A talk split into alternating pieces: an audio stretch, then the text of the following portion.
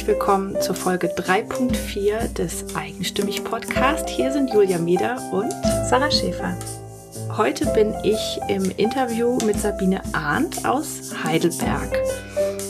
Und Sabine ist eine sehr faszinierende Frau. Sie ist äh, Fotografin und schon seit zehn Jahren selbstständig. Und diese Erfahrung merkt man ihr auch an.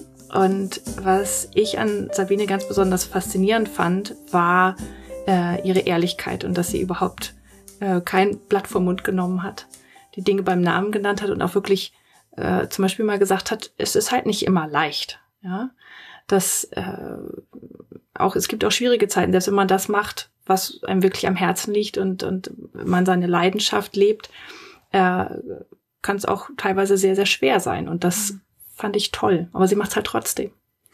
Ja, man hat gemerkt bei ihr, dass sie auch nicht anders kann. Das, da, das ist einfach ihre Leidenschaft, das gehört zu ihr.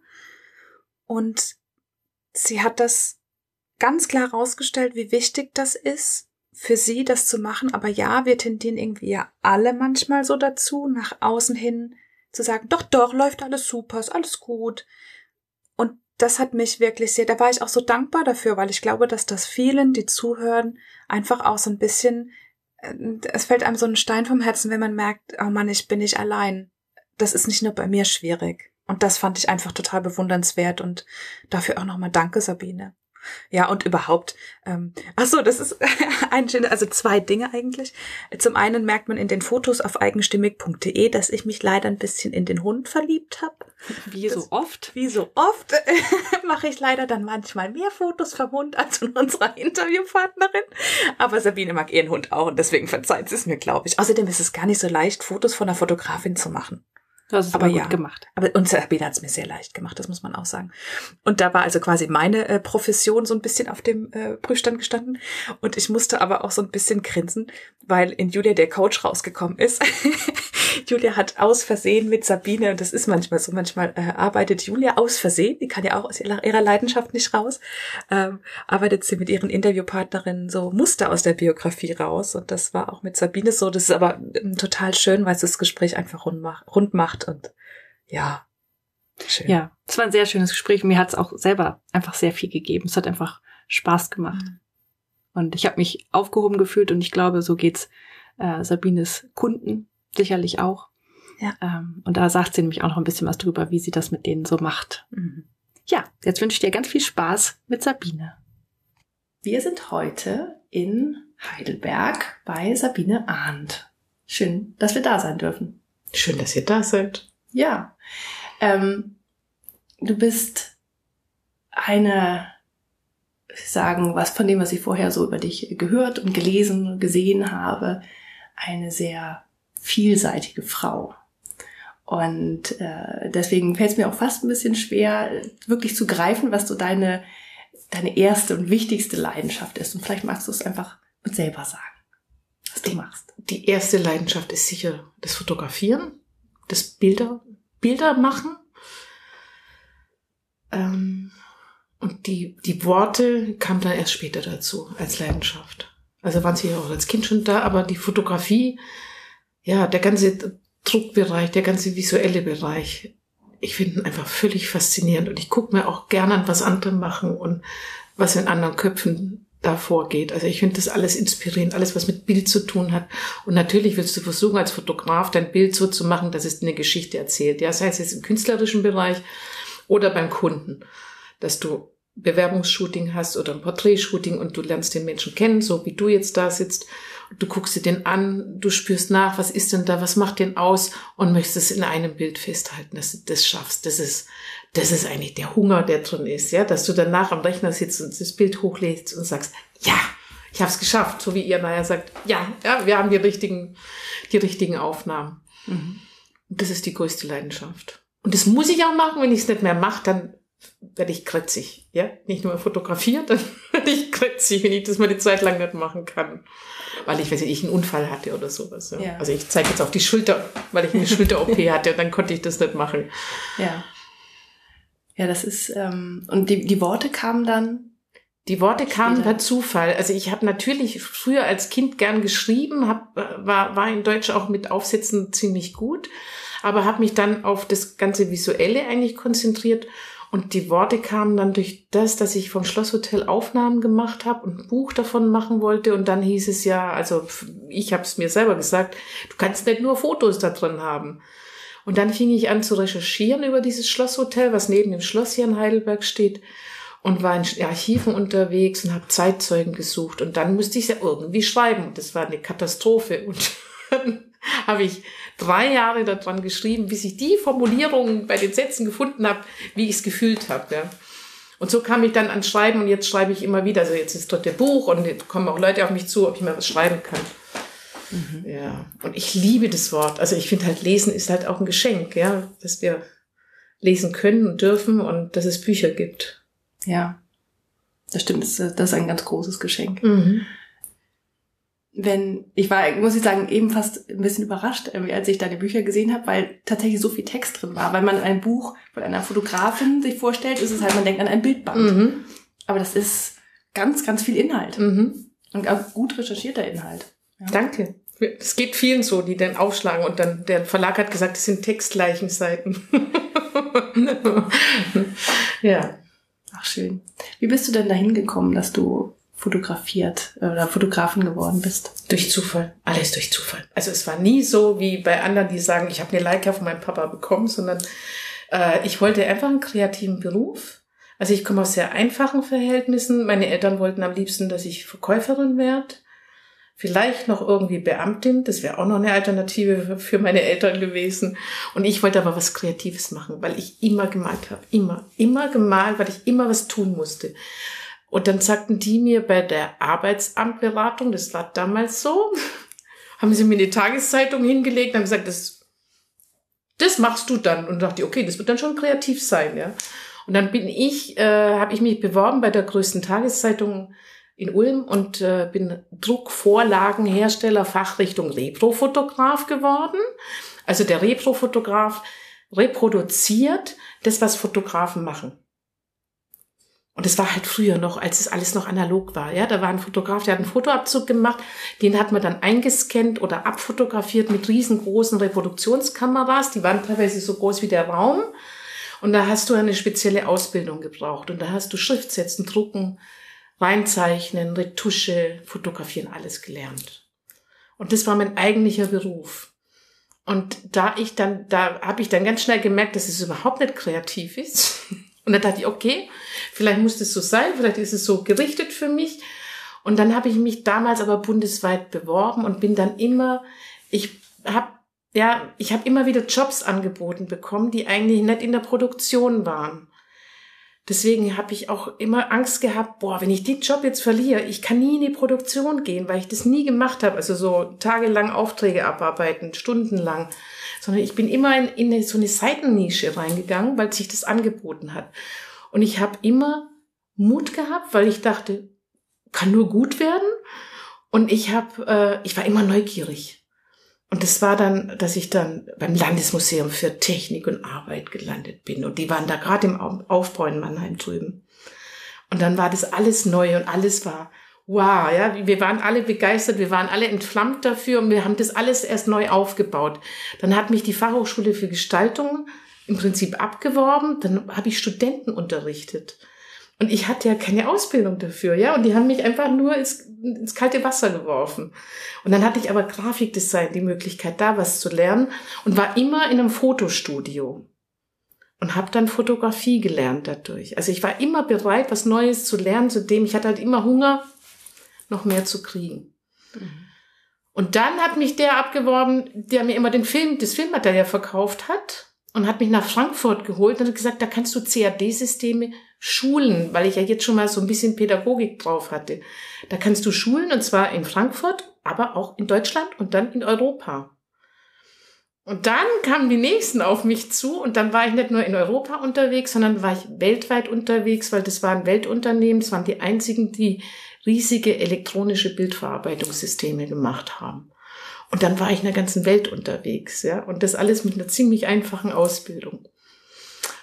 Und dann habe ich das gemacht, was viele Frauen machen in dem Alter. Ich habe Kinder gekriegt.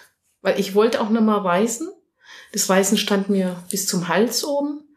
Und dann habe ich ein Kind nach dem anderen gekriegt und habe richtig so zu Hause eben großes Haus, großer Garten, drei Kinder, die alle hintereinander weg waren, äh, ja kamen, waren, wollte ich sagen, mein Mann war immer weg, der war nur von nur am Wochenende da. Ich habe dann teilweise Unterstützung gehabt, habe dann noch das Büro von meinem Mann gemacht. Und als, glaube ich, der Älteste elf war, da habe ich gewusst, ich muss wieder was machen, weil ich bin ansonsten in der absoluten Falle. Und dann habe ich, äh, stand ich am Scheidepunkt. Mein Mann kommt aus dem Textilbereich und sagte dann, du kannst Läden von mir machen. Dann machst du so eine Ausbildung, so eine Beratungsausbildung, also Kundenberatung.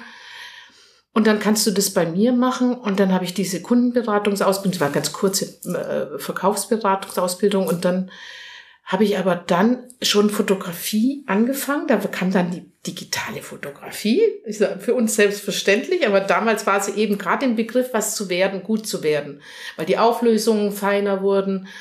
Und dann hatte ich immer Kinder fotografiert, weil ich ja viele Mütter um mich hatte und viele Familien, die ich kannte.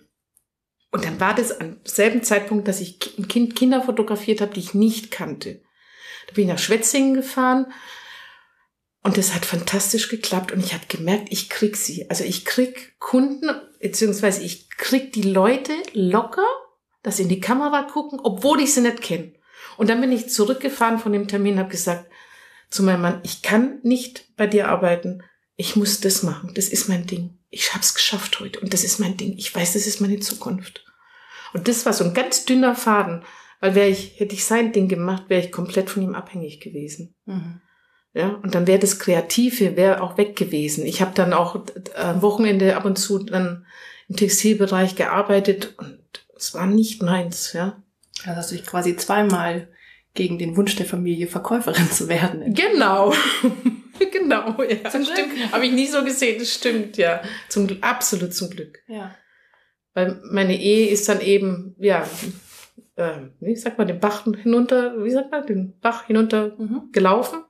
Gegangen. Gegangen. Ja. Mein Mann war eben sehr wenig da und äh, wir haben uns immer weniger gut verstanden. Und dann habe ich irgendwann gesagt, jetzt ist, jetzt ist der Punkt, wir trennen das auf. Und dann bin ich mit den drei Kindern und dem Hund dann in die Stadt runtergezogen. Aber ich habe mich dann, ich konnte mich nicht sofort selbstständig machen, wie das heute jetzt ist, wie, wo ich heute stehe, sondern ich konnte, ich hatte ja drei Kinder, die waren ja alle noch klein, ja, die waren zehn, neun und acht Jahre alt und ein Hund und der Garten und das Haus. Und dann habe ich am Wochenende fotografiert und habe abends, wenn die Kinder im Bett waren, retuschiert.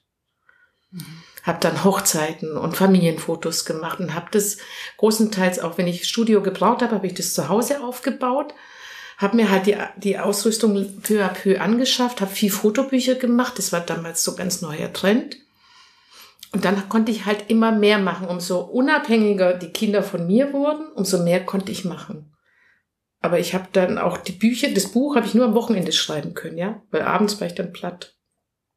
Mhm. Und so habe ich das ganz langsam aufgebaut. Und jedes Jahr im Dezember habe ich gedacht, ich höre auf, ja, weil ich konnte nicht davon leben. Das war, ist, es fängt jetzt erst an, dass ich davon leben kann. Ja. Weil die Preise halt ziemlich kaputt sind, die Preise sind schwierig ich habe mit 50 Euro Stundenlohn angefangen, ja. Und da saß ich aber dann, wenn ich eine Stunde fotografiert habe, siehst du dann noch mal eine Stunde manchmal dran, ja. Wenn du Familienshooting machst, dann habe ich alle Bilddaten damals rausgegeben. Also ich habe auch so Anfängerfehler gemacht. Ja, man lernt eine ganze Menge. Man lernt eine ganze Menge und ich habe immer intuitiv eigentlich gehandelt. Ich hatte nie jemanden, der mich beraten hat mit Marketing ich wusste, meine, das habe ich einfach gefühlt, mein Plus ist, dass ich mit Menschen umgehen kann, dass ich Menschen sehen kann, dass ich sie, dass ich sie empfinden kann, dass ich das dann umsetzen kann in Bilder. Und das andere ist meine positive Art, dass ich die mitverkaufe. Ja, dass ich mein, meine Kraft und meine Power und den Optimismus, dass ich den mitverkaufe. Und so kam das dann auch, dass ich erstmal hieß ich Enjoy Your Family. Und dieses Enjoy, ja, dieser Genuss und genieß das Leben und genieß es, wenn du bei mir bist und wenn wir Fotos machen. Dieser Genuss, dass der im Vordergrund ist und dieses Enjoy habe ich dann weiterhin übernommen, weil dann bin ich von der Enjoy Fotograf, äh, Family bin ich ja weg weil ich, äh, da kam dann die Bankenkrise und dann habe ich, habe ich zum Glück, konnte ich dann Businessfotografie machen mehr, also für Webseiten, Arztpraxen, Hotels, äh, teilweise Produktshooting, Bewerbungsfotos, weil dieses Familiengeschichte, die ist natürlich zurückgegangen, weil alle ihr Geld erstmal bei sich behalten haben. Und dann habe ich mich in Joy Fotografie umbenannt und in, in Joy Fotografie heißt es dann in, in Joy Heidelberg, weil Heidelberg meine Leidenschaft ist. Ja, ich liebe diese Stadt.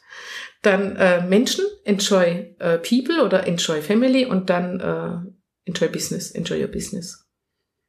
Das sind die drei Standbeine, die ich dann gemacht habe. Und dieses Enjoy ist halt immer dieses, ja, und wer mich kennt oder wer mein im Facebook mit mir befreundet ist, der ist halt angetan von diesem Positiven und dass ich Menschen mitziehen kann. Und, und das habe ich aber intuitiv gemacht. Da war niemand, der sagte, wir machen jetzt ein Konzept für dich und du bist so positiv, das verkaufen wir gleich mit, sondern das war immer nur intuitiv.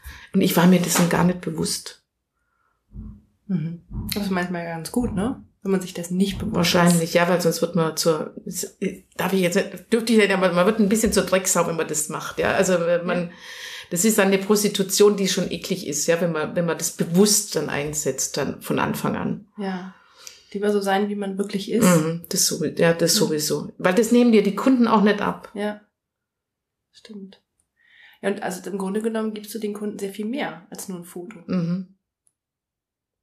Die gehen hier glücklich raus. Ja, die gehen glücklich. Es, es ist so, manche weinen, wo, wo man dann, oh Gott, ich habe sie zu weinen gebracht. Aber manche freuen sich so, gerade wenn es mit eben mit Liebe, und da hat was vieles mit Liebe zu tun, ja, wenn ich Babyfotos mache oder Schwangerschaftsfotos, Paarfotos, Hochzeitsfotos, die sitzen dann da und dann äh, da kommen ihnen die Tränen, weil sie sich so freuen, dass man das bildlich, dass man es visuell umsetzen kann, was sie empfinden, ja.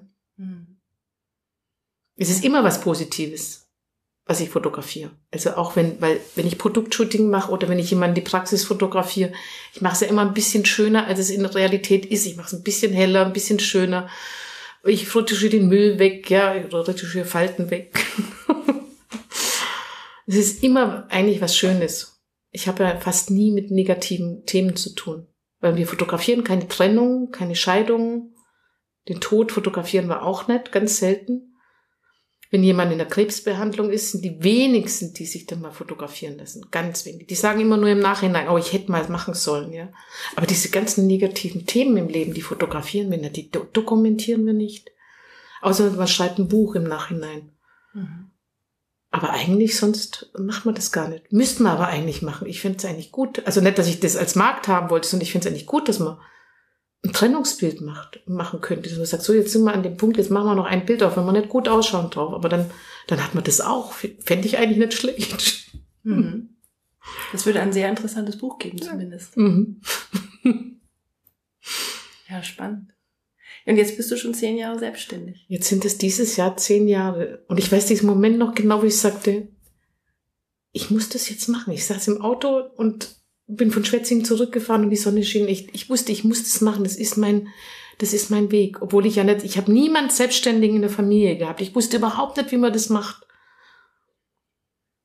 Und jetzt sind es zehn Jahre. Und ich fange jetzt erst an, wirklich, dass ich wirklich sagen kann, ich kann davon leben. Mhm. Was hast du denn in diesen zehn Jahren über dich selber gelernt? Ich habe gelernt, geduldiger zu sein weil ich bin jemand, der sehr schnell ist und die digitale Fotografie ist zum Glück ja auch sehr schnell, dass ich geduldiger mm, im Prozess bin des Fotografierens, des nachher Bearbeitens, bis dann wirklich der Kunde die Fotos bekommt, dass ich, wenn ich Aufträge gerne hätte, dass ich auch lerne, Geduld zu haben, wenn der Kunde eben keine Zeit hat, um einen Termin mit mir zu machen oder den, überhaupt den Prozess überhaupt erstmal anzustoßen ähm, und was ich ganz, ich bin dadurch, man hört es ja, ich bin ein sehr emotionaler Mensch und ähm, wenn dann eine Ablehnung kommt, dass ich das fast immer persönlich genommen habe.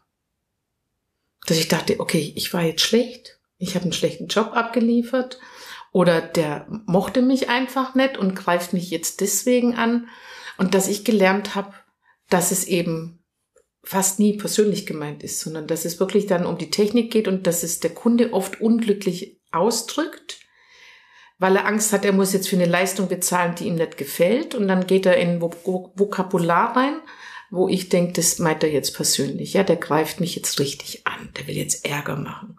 Aber er ist eigentlich schon unsicher, weil er Angst hat, ich könnte jetzt auf der rechtlichen sicheren Seite sein und geht dann schon ins falsche Vokabular manchmal rein. Mhm. Oder dass dann Kundinnen sagen, boah, so sehe ich ja gar nicht aus, meine Kinder haben mich nicht wiedererkannt. Ah, und dann sage ich, okay, sei, bleib ruhig, Sabine, bleib ruhig. Die Fotos sind nämlich gut und ich habe schon während dem Fotografieren merke ich schon, wenn was nicht stimmt. Also wenn ich jetzt zu dir sage, setz dich gerade hin, spann den Bauch an, mach den Kopf, mach den ein bisschen vor und ein ganz klein wenig hoch und ich merke, du hörst mir nicht zu, weil du mit dem Kopf, mit den Gedanken ganz woanders bist, dann weiß ich während dem Shooting schon, ob du nachher zufrieden bist, wir werden sehen, ja. Also manchmal, äh, und wenn es halt mehrere sind, manchmal in einem Teamfoto, dann ist es schwierig, alle zu führen. Dann kann ich mich immer nur auf den Großteil äh, äh, fokussieren. Und dann kommt eben, ja, das Foto ist nicht gut und dann muss ich mich, ja, ist nicht an dich gerichtet. Hat wahrscheinlich eher ein Problem gehabt an dem Tag, ja. Und wenn ich dann ruhig damit umgehe, dann kann der, hat der Kunde die Chance zu sagen, ja, it was me, ja, ich, mhm. ich habe einen schlechten Tag gehabt, ja, oder ich will eigentlich gar nicht fotografiert werden, weil ich will nicht ins digitale Netz, ja, oder ins Netz rein. Ich will da nicht digital vorhanden sein, aber ich muss es, weil mein Chef es unbedingt will. Aber die Geschichten kenne ich nicht, ja. Mhm. Oder ich war gerade gar nicht bei der Sache und deswegen, oder ich habe mich nicht, ich habe einfach keine Zeit gehabt, mich zu melden. Die Fotos sind gut, ja. Aber ich ziehe mir oft den Schuh schon an und denke, oh, dem gefallen die Fotos nicht. Oh, schlecht, ja. Und da wurde ich immer kleiner. Und das habe ich gelernt, da Geduld zu bewahren und es nicht persönlich zu nehmen. Sondern zu sagen, ah, der wird jetzt gerade keine Zeit haben, ja. Oder das kriegen wir hin. Ich mache sie schön, ja. Dass ich dann mit denen telefonieren und sage, ich mache ein schönes Foto von ihnen, auch aus dem, was wir jetzt da gemacht haben, ja. Du hast auch eine ganze Menge dann für dein Leben gelernt. Ne? Mhm. Klar, das kann man auch genauso, bei, bei Freunden oder Familie ist es ja genauso, dass man manchmal lange Zeit nichts hört und man denkt dann, oh, habe ich was falsch gemacht? Wie war denn das letztes Mal, ja, als wir uns gesehen haben? Uh, ja. Und eigentlich hat der andere einfach nur keine Zeit oder hat einen Kopf voll, weil er vor, inmitten von Problemen steckt. Und es ist gar nicht gegen dich gerichtet, sondern es ist, es ist äh, einfach, ja, der andere ist gerade mit sich beschäftigt. Mhm bei sich selber bleiben. Mhm. Ist da ganz wichtig. Ganz wichtig, ja. genau, genau. Und wenn ich das so höre, dann hat dein Geschäft und so, wie du mit deinen Kunden umgehst und generell mit deinem Business, hat eigentlich ganz viel mit Vertrauen zu tun. Mhm. Auf allen Ebenen. Mhm. Mhm. Also, dass du dir selber vertraust, dass du deiner Kreativität vertraust, mhm. dass deine Kunden dir vertrauen, dass du die mhm. aber auch auffängst und aufhebst, wenn sie hier sind. Also, dass du ihnen einen sicheren Raum schaffst. Ja. Ja, das ist gerade während dem Fotografieren. Weißt du, man ist ja sehr verletzlich. Man ist, ja. Absolut, absolut. Also es sind nur die Profis, die da einfach bub, bub, bub und wo dann ganz viele noch außen rumstehen und ihren Kommentar dazu geben. Wenn ich im Shooting bin, schließe ich manchmal auch ab. Das war wirklich, ich, erstmal schaffe ich eine Atmosphäre, dass ich Musik anmache, wir trinken was, wir reden ein bisschen, ich frage ein bisschen. Also mach so ein Interview, wie du es jetzt machst. Ich muss mal kurz trinken. Und dann schließe ich oftmals auch ab, weil dann habe ich den die ganze Zeit, ja, dann kann ich ihn leiten. Und dann, weil, weil die haben ja eine Scham, ja, ich stehe da da mit dem schwarzen Ding und das ist da zwischen uns und sie wissen nicht, wie sie aussehen, sie wissen nicht, wie sie wirken. Sie müssen mir vertrauen, dass es gut ist, ja. Und dann sage ich noch ein bisschen drüber, noch ein bisschen rechts, Kopf ein bisschen runter, mach die Augen auf. Die, die, die müssen sich auf, auf mich verlassen, dass es gut wird. Dann zeige ich ihnen zwischendurch mal was, was gut ist. Dann sagen sie, ja, ja, that's me. So sehe ich aus, ja. Aber wenn dann jemand einfach reinkommt zur Tür und sagt, ey, Sabine, gehst du mit mir Mittagessen? Dann ist vorbei, ja. Dann denkt er, oh Gott, ja, wo bin ich eigentlich? Und jetzt bin ich in diesem Shooting drin und äh, bin ich blöd? Wieso mache ich denn das, ja? Mhm. Dann, dann verlierst du manchmal wieder. Also das muss schon, da muss die Stimmung muss ich, muss ich halten. Ja. Ja, es ist, die, die gehen dann, ist so wie beim Yoga oder so, man geht dann ins Außen, ja, und dann, dann ist, dann fällt das in sich zusammen, der Moment. Mhm, genau.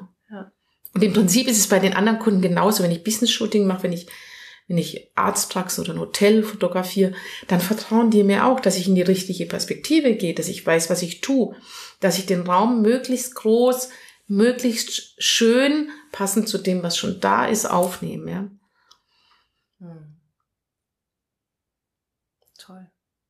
Ja, es ist schon, es ist schon, es ist ein toller Beruf, aber es ist halt, es ist auch, es ist auch super anstrengend.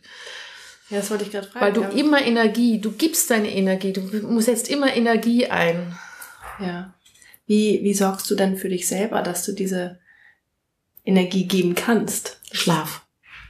Ganz einfach Schlaf. Also klar, die, die Energie entsteht auch durch kreative Prozesse, sage ich. Prozesse ist schon ganz schön oft vorgekommen, aber das ist einfach, wenn ich dann mal Architektur fotografiere oder wenn ich Kunst mache selber. Bei der Kunst, da kann ich ja komplett machen, was ich will. Ja, da kann ich die Ideen, die ich immer im Kopf habe, die, die sind in so kleinen Schüben hinten ab, abgeheftet. Ich sage, das wird mal ein Kunstprojekt und das und das kann ich vielleicht auch mal umsetzen. Und das musst du unbedingt jetzt mal an, an, an, an, antriggern, dass du die, die Modelle dafür kriegst. Und da kriege ich natürlich Energie, wenn ich das machen kann, ja. Und dann kommt ganz viel, da kommt so eben ganz viel Wärme, Hitze und, und Freude kommt hoch. Und wenn ich meine Aufträge abarbeite, also zum Beispiel das, was ihr eben gesehen habt, mit den, mit den Samttaschen, mit dem Glitzer drauf, da kann ich auch ganz ruhig vor mich hin fotografieren und kann einfach technisch und ästhetisch wunderschön arbeiten. Und auf der anderen Seite, wenn ich ja wieder Menschen habe, wo ich dann einen Unterschied, ganz, ein ganz anderes Model vor mir sitzen habe. Und das schafft in mir schon auch Kräfte. Ja. Und dann privat ist es, dass ich meine Kinder habe, an denen ich mich oftmals freue, nicht immer, ähm, mein Klavierspielen, lesen, runterkommen. Ja, also schlafen, schlafen ist dann das, wo ich, wo ich Energie krieg. Das muss ich mir immer wieder selber, muss ich mich sagen, okay, das machst du jetzt heute Abend nicht, da gehst du nicht hin, sondern du gehst ins Bett, du schläfst. Ja, du bist, kriegst wahrscheinlich auch viele Einladungen, ne? Du bist hier sehr aktiv in Heidelberg. Ja, ich bin aktiv in Heidelberg, das stimmt, ja. Und dass man dann zur Kunstausstellung geht oder was, was politisch passiert oder dann war jetzt neulich die digitale Stadt, wo ich dann auch da bin und wo ich auch Kontakte mache oder Netzwerken oder dann ist Heidelberger Unternehmerin. Also es ist immer sehr viel. Und dann möchte ich unbedingt ins DAI gehen, weil da ein toller Vortrag ist hier. Die, die, Deutsch-Amerikanisches Institut und die haben immer ganz tolle äh, äh, Fort, Fort, Fort, Referenten da und Vorträge und Autoren. Das ist ein ganz schöner kultureller Ort. Hm. Schön. Ähm, ich rede dich tot. das ist genauso geplant. Gut. ähm, kurz überlegen, also das ist das Thema Vertrauen. Mhm. Woher die Kraft kommt. Genau, nämlich ähm, ein anderes Thema, was ähm, auch sehr viel mit Kraft zu tun hat, und da hast du ja tatsächlich auch einige Erfahrungen und da würde ich gerne mal nach ein paar Tipps fragen, die du vielleicht hast. Wie ist es denn, wenn man alleinerziehend ist? Mhm. Du hast auch noch drei Kinder, das ist Mhm. viel. Mhm. Das ist viel, Ähm, ja. Vor allem auch, wenn die so kurz nacheinander Ja. gekommen sind. Und, ähm, und dann auch noch selbstständig und, und eine Selbstständigkeit aufbauen. Mhm. Wie, wie leistet man sowas? Das ist, das ist, fra fragen mich immer wieder Freundinnen, die dann sagen, wie hast du das gemacht oder wie machst du es aktuell? Es ist schwierig. Das ist nicht so, ähm, geht alles, ja, toll, ist nur eine Sache der Organisation und ähm, das ist, das hat so ein bisschen was von so einem Frauenmagazin und das ist, so ist es nicht in Wirklichkeit. Das ist eigentlich jeder Tag eine Herausforderung gewesen, es ist immer noch eine Herausforderung, weil jeder Tag anders ist, als du ihn planst. Wenn du Kinder hast, wird jeder Tag anders. Du planst dann, morgens bin ich im Büro, mittags haben wir dieses Interview, nachmittag, und dann kommt irgendeine, kommt eine WhatsApp und es geht mit den Kindern irgendeine Nachricht, dass es anders ist. Ich habe auch Zeiten gehabt, wo ich wirklich, wo, ich nicht gut drauf war, wo ich, boah, wo ich sicher ungerecht war zu den Kindern, wo ich schnell ausgerastet bin, weil ich immer am Limit war, jeden Tag, immer am Limit, ja, dass ich das schaffe. Ja, wie habe ich das dann im Endeffekt geschafft? Ich bin dabei geblieben. Ich habe immer wieder versucht, Ruheinseln für mich zu finden. Ich habe immer versucht, daran zu wachsen, dass ich mir gesagt habe, das war jetzt blöd von mir, das ist doof gelaufen für die Kinder oder ich hab, bin zu schnell ausgerastet, bin zu schnell unfreundlich geworden. Morgen muss es anders werden. Dass du immer wieder dabei bleibst und sagst, okay, du hast da jetzt einen Fehler gemacht und dann entschuldigst du dich auch bei deinen Kindern. Ähm, versuchst den Kunden gegenüber gerecht zu werden, dass der nichts davon mitbekommt, was du, weil das interessiert ihn ja auch nicht, hat ihn auch gar nicht zu interessieren, was du privat, äh, dass du da eben auch unter Anspannung bist. Und dass du jeden Tag aufs Neue versuchst zu jonglieren und immer dich selber nicht eben vergisst. Weil ich war auch irgendwann völlig ausgebrannt, wo ich in der Depression war, wo ich völlig da war. Aber da war ich, glaube noch gar nicht selbstständig. Wo ich, äh, da musste ich wirklich sechs Wochen ins Aus. Also da hat mein Mann sich dann auch um mich gekümmert, habe ich auch Medikamente gekriegt, weil ich da, da war ich einfach völlig am Ende, ja. Aber, und da habe ich gelernt, du musst immer auf das achten, dass du selber auch noch was abbekommst an Ruhe. Dass du selber auch noch äh, nach dir guckst, weil jemand anders tut's eigentlich nicht. Mhm. Also meine Kinder gucken nicht nach mir. Die freuen sich zwar, wenn ich gut drauf bin, aber ansonsten haben sie auch nicht die Verantwortung dafür, dass es mir gut geht. Und mein Mann hat auch nicht nach mir geguckt, ob es mir gut geht. Also du musst eigentlich immer hauptsächlich selber gucken, denke ich, dass, nicht denke ich, ich weiß es, dass es dir gut geht. Dass du für Ruhepole suchst, dass du auch dich erkennst, dass du denk, dass du merkst, ich habe das ja auch gemerkt, oh, jetzt, jetzt, jetzt ist voll, ja. Und dass du dann sagst, so, stopp. Ja, ich lege jetzt alles hin. Manchmal geht's nicht so ganz so, aber ich lege jetzt alles hin und geh mal raus. Geh mal in die frische Luft raus für zehn Minuten. Dass du deine Zeichen erkennst und weißt, du bist jetzt am Level angelangt, ganz oben. Und du musst jetzt die Bremse ziehen, weil jemand anders tut's nicht für dich. Und das musste ich ganz oft machen. Und ich habe diese Depression, also es war eine Depression, die ich hatte, die hatte ich nur relativ kurz und habe dann auch die Medikamente ziemlich schnell wieder absetzen müssen, weil ich wusste, ähm, ich hatte zu meiner Freundin gesagt, ich habe mein, ich habe, äh, ich habe meinen Kern verloren, ich habe mein Zentrum verloren. Und dann sagt sie, ja, das stimmt. Aber zunächst musst du deine Grenzen erstmal wiederfinden. Ja, dann, und so habe ich das dann gelernt, dass ich wusste, ich muss immer erst meine Grenzen, wenn, wenn Menschen, meine Kinder, irgendjemand drüber geht, dass ich sage, nee, jetzt bin ich dran, ja, jetzt muss ich für Ruhe sorgen, jetzt muss ich gucken, dass ich Futter krieg, auch inspirativ, also geistiges Futter krieg oder lese oder irgendwas mache, dass ich bei mir bleib, ja, und dann nach außen Nein sag und Termine absag, ja, private Termine, wo man nicht unbedingt hin muss, wo Zeitfresser sind. Oder Energiefresser, die sind da, die haben wir auch viel um uns, ja, Menschen, die unsere Energie fressen, weil sie was haben wollen von dir, weil sie dich toll finden, ja. Aber dann ist es ja gut, dass du das rausgefunden hast, bevor du selbstständig und alleine ziehst. Mhm, mhm. Ja, ja, sonst wäre es wahrscheinlich nicht gegangen. Ja. Es kommt manchmal alles zur rechten Zeit. Ja, das, viele Dinge im Leben kommen zur rechten Zeit, das ja. stimmt. Und wir müssen halt immer die Augen aufhaben, um die äh, zu erkennen, da ist jetzt was Neues, was für mich ist. Ja, aus dem aus Fehlern lernen oder aus, ja, aus dem Scheitern lernen. Ja, ja, aus allem, aus dem Scheitern, auch aus, auch aus positiven Sachen, die uns begegnen. Dass wir sagen, warum begegnet mir das jetzt? Oder überhaupt, dass man sieht, mir begegnet gerade was, ja. Mhm. Und es hat einen Grund, wieso es mir begegnet. Zum Thema Begegnen. Du lernst ja sehr viel Menschen kennen und mhm. ähm, du hast es ja auch eben schon erwähnt, äh, ähm, dass du ähm, dir mit den Samt äh, ja? Taschen, mhm. genau. Ähm, ich fand das sehr schön. Wir haben uns vorher darüber unterhalten, dass äh, du halt auch manchmal äh, mit Menschen tauscht. Also sozusagen, du machst Fotos und die mhm. geben dir dafür was anderes oder ähm, und das finde ich, das finde ich ein sehr schönes Prinzip. Ich sage, ich mache das auch manchmal. Ja. Und ähm, magst du dazu noch ein bisschen was dazu erzählen? Ja, das hat ja ein bisschen was Mittelalterliches an sich. Aber es ist auch was, ich, ich denke, sowas passiert, wenn man sich sympathisch ist und man Verständnis für die Situation vom anderen hat, wenn der andere sagt, ich habe gerade wenig Geld oder ich kann das gerade nicht leisten, äh, aber später äh, könntest du, und dann, aber da muss natürlich ein Vertrauensverhältnis, da muss Sympathie da sein, dass man sagt, okay, auf den, mit dem kann ich das machen, mit dem kann ich mir das vorstellen, weil mit dem gibt's eine Zukunft den werde ich auch noch im halben Jahr in die Augen gucken oder in einem Jahr. Und der befruchtet mich auch mit seiner Art.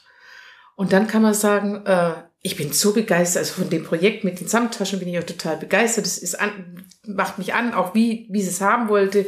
Und dass man dann sagt, okay, ich mache das für einen günstigeren Preis und äh, du zahlst dann in Natura Natura Naturalien ähm, oder du bezahlst in zwei, in zwei Etappen oder oder du bezahlst gar nicht, weil du es einfach nicht machen kannst. Es gibt ja junge Künstler, die sind sehr begabt und die brauchen einen Katalog. Und dann macht man es eben für so. Ja, oder die sagen, du kriegst ein Bild von mir. Ja, kannst du ein Bild von mir aussuchen? Und ich sage, juhu, ich habe ein Original von, oh, ich darf nicht klatschen.